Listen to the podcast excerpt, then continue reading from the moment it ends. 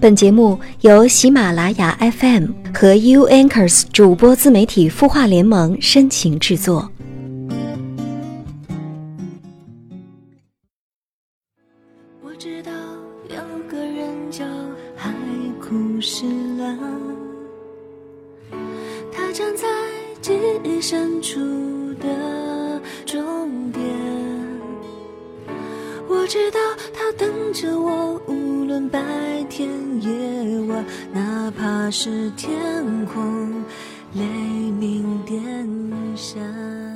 嘿你好吗？我是云湾，我在 UNKERS 主播自媒体孵化联盟。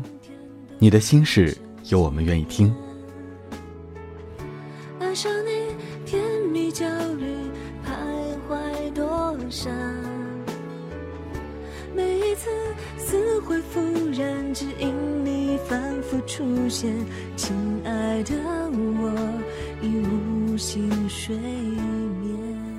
首先，在节目开始之前呢，还是先来看一下来自微信公众号“清音”中有淡漠回忆的留言。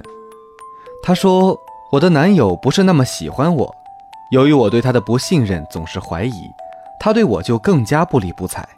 我不知道该怎么办。”淡漠回忆，两个人在一起最重要的就是信任。如果你对他做的任何事情都抱有怀疑的话，那么你的这一段感情是失败的，而且会对对方造成更强烈的恐惧感和反感，他会越来越不喜欢你。我觉得你现在要做的就是去相信他，就是全心全意的对他好，而不是去猜疑他。你要相信他做的一切都是好的，都是对的，都是为你做的。而后呢，你需要更努力的去对待他。更努力的去经营你们的这份感情，经营你们的生活。我相信他一定会对你转变所有的看法的。今天我要讲的故事呢，对你非常的有帮助，叫做《爱情最好的模样》。故事的作者呢是欧文·沃。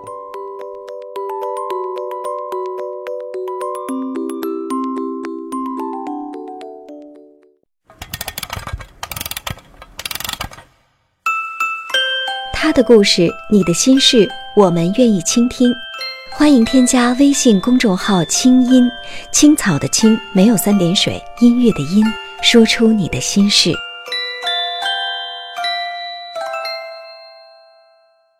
缘分是什么？我想，也许就是在某一次抬头时，刚好看见他的双眸，而那却是自己最喜欢的样子。这是铁牛最喜欢说的那句话。铁牛是大家对他的称呼，也是他的小名。有一次家里给他打电话，被舍友接到了，然后他铁牛的这个小名全班都知道了。他那句爱情名言，其实不过是张爱玲那句“原来你也在这里”的翻版，但铁牛的这句话更显得浪漫，因为铁牛和他的女朋友认识过程，就是对这句话的最好注解。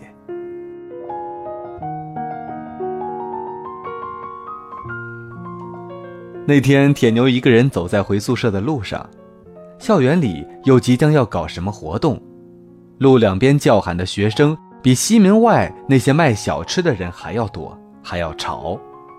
他们一个个穿得花枝招展，奇形怪状，扯着大嗓门，用着播音腔，字正腔圆地叫卖。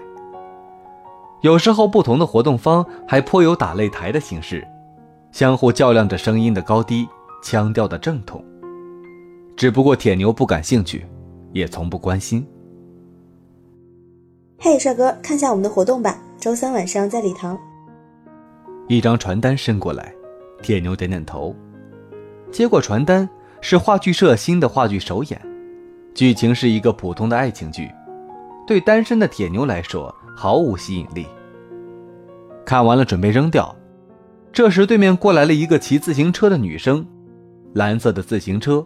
前面有一个布袋形的车筐，铁牛在与自行车擦身而过的时候，顺手就把传单扔了进去，那么自然，那么准确。扔了后，他还无意识地走了几步，突然想起有什么不对。一回头，他看到了一张美丽的脸瞪着他，清澈的眼睛里带着愤怒，却又似乎含着笑意。对不起，同学，真的对不起。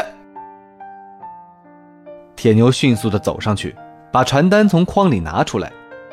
真的对不起，真的对不起，对不起，对不起，下意识了，下意识了。骑自行车的就是小韩，他真的没想到会发生这样的事儿，想笑，却又觉得不是笑的时机，于是努力显出自己愤怒的样子。不过，貌似不太成功。下意识，这样也可以下意识？你是不是没少干这样的事儿？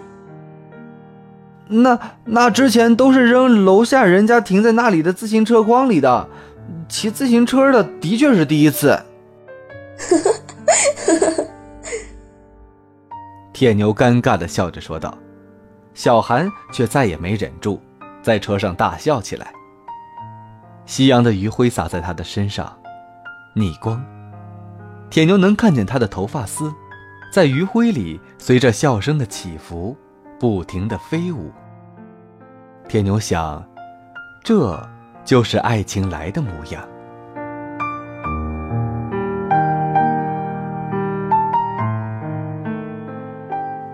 知道这对于单身二十多年的他来说，绝对是一个最佳的机会。于是赶紧说道：“要不我请你吃饭，来表达我诚挚的歉意吧。”不用，原谅你了。小韩开始把车骑起来，准备离开。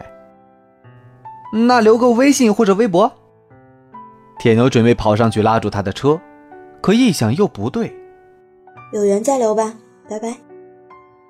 小韩加快速度，不回头的挥手走了。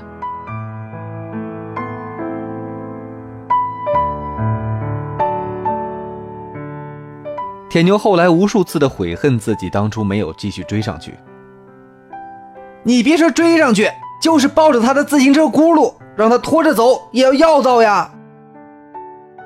舍友们每次都这样说他，顺便嘲笑他就是单身的命，在大学时期是脱不了单了。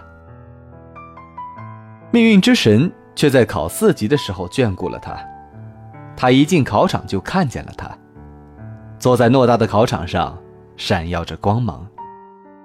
刚好，他就坐在铁牛座位的右边。铁牛走过去的时候，故意低头去看贴在他桌上的名字和学院。他知道了，他叫张小涵。张小涵同学，我们又见面了。铁牛努力抑制住自己的招牌傻笑。是啊，赵琪同学。原来他也看了我的名字。铁牛心想，终于笑了出来。考试的时候，铁牛却知道自己栽了，因为坐在他旁边的张小涵同学让他倍感压力。因为当他完成第一页的时候，张小涵同学已经完成了第二页。当他把第二页阅读都做完的时候，小韩已经做最后一章的作文了。每次试卷翻卷的声音。都让铁牛紧张万分，他想，时间是不是快到了？不会真的做不完了吧？不会挂了吧？挂了之后，在宿舍那批学渣的面前怎么混呢？等他勉强把答题纸涂完的时候，时间也差不多了，而张小涵同学早已在那边玩了半个多小时了，用满含嘲讽和写着“你好可怜”的眼光看着他。出考场时。铁牛迅速的忘了考试的不快，努力的回忆着之前想好的无数个索要号码的搭讪版本，可是，一开口却是：“张小涵，我这次挂了，全怪你。”小涵看着他说：“为啥自己学渣怪我？我学渣，我当年可是学霸，你做那么快，害我以为时间不够，一紧张估计好多都错了，这回让我回去不被宿舍的那群学渣笑死啊！”好吧，好吧，那我请你吃饭。啊？怎么不按套路？不是我应该先说这句话吗？铁牛心想，这样他们就真正的相识了。铁牛打着要好好准备下次四级，并且张小涵需要为他即将挂了的四级负全部责任的旗号，天天跟在小涵后面一起去图书馆学习。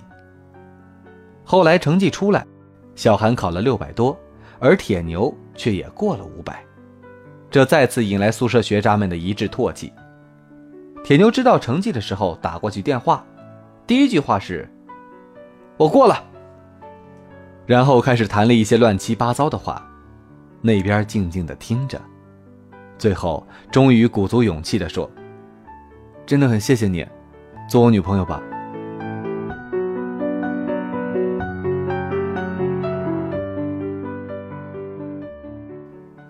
电话那边沉默了一会儿，说：“好的。”不用谢。这什么逻辑？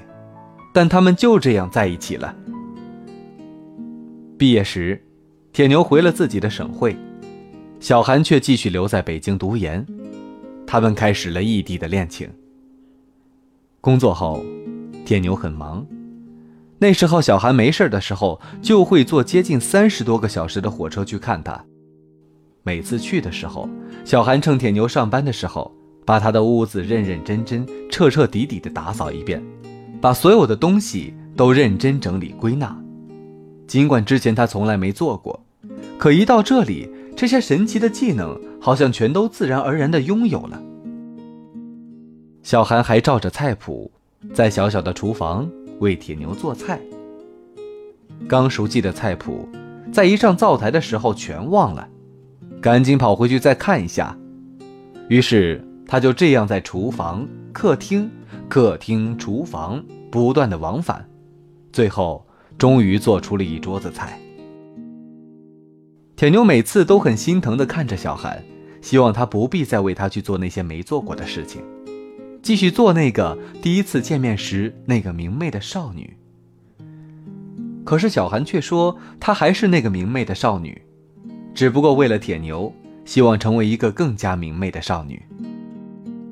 小韩，他做到了。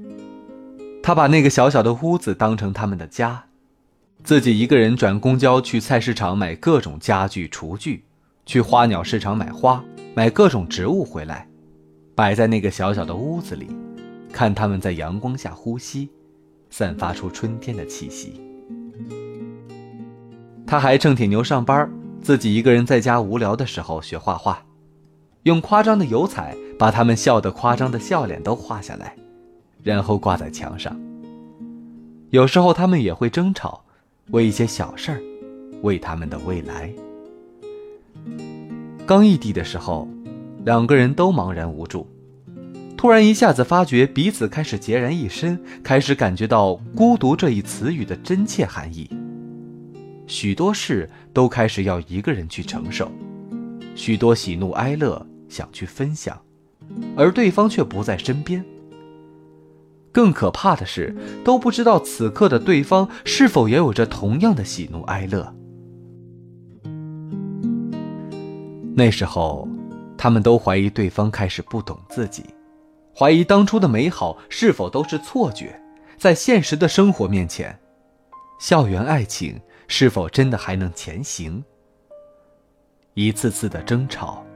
一次次的和解，每次铁牛都会主动认错，小韩也大度的表示原谅他。但冷静后，小韩也反思自己的问题，向铁牛道歉。铁牛也会向小韩道歉。于是每次吵架后，他们都在这种相互的自我批判的氛围中再次和好。也许，爱情就是这样，彼此爱着对方。出了问题会去找自己的问题，而恰好，对方也是。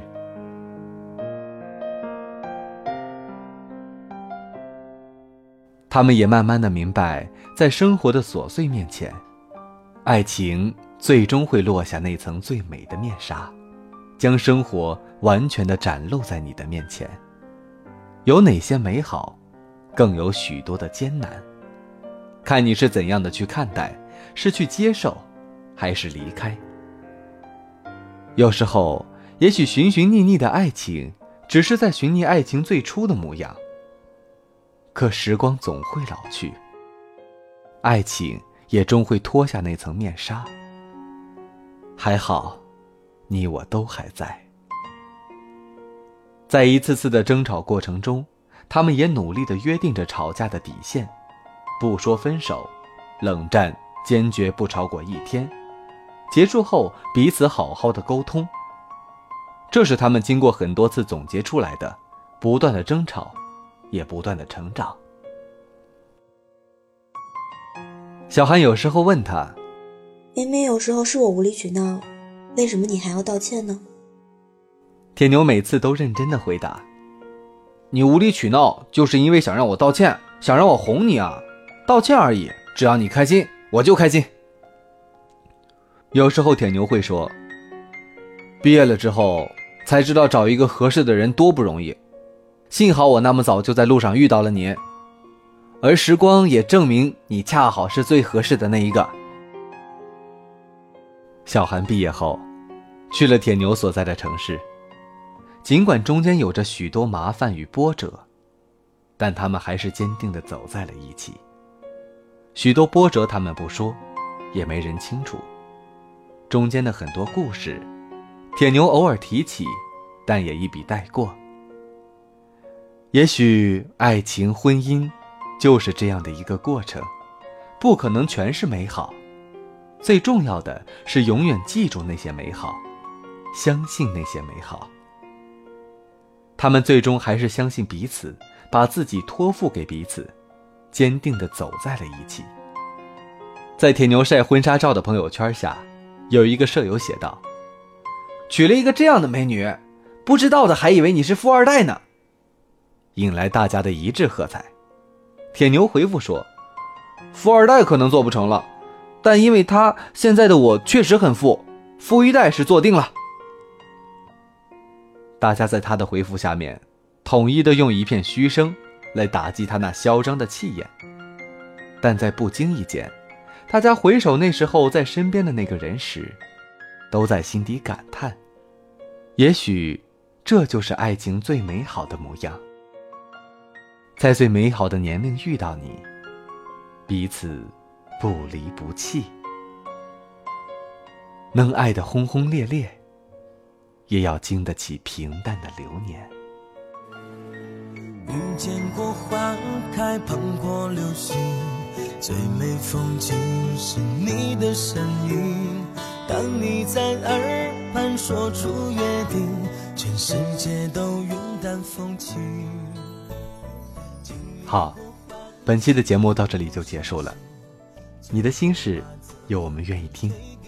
我们来自 U Anchors 主播自媒体孵化联盟。我们下期节目不见不散。晚安，好梦。唱一首情歌给情人听，心中有爱就不会独行。是。风是雨，是晴晴泥泞，都说好要相信爱情。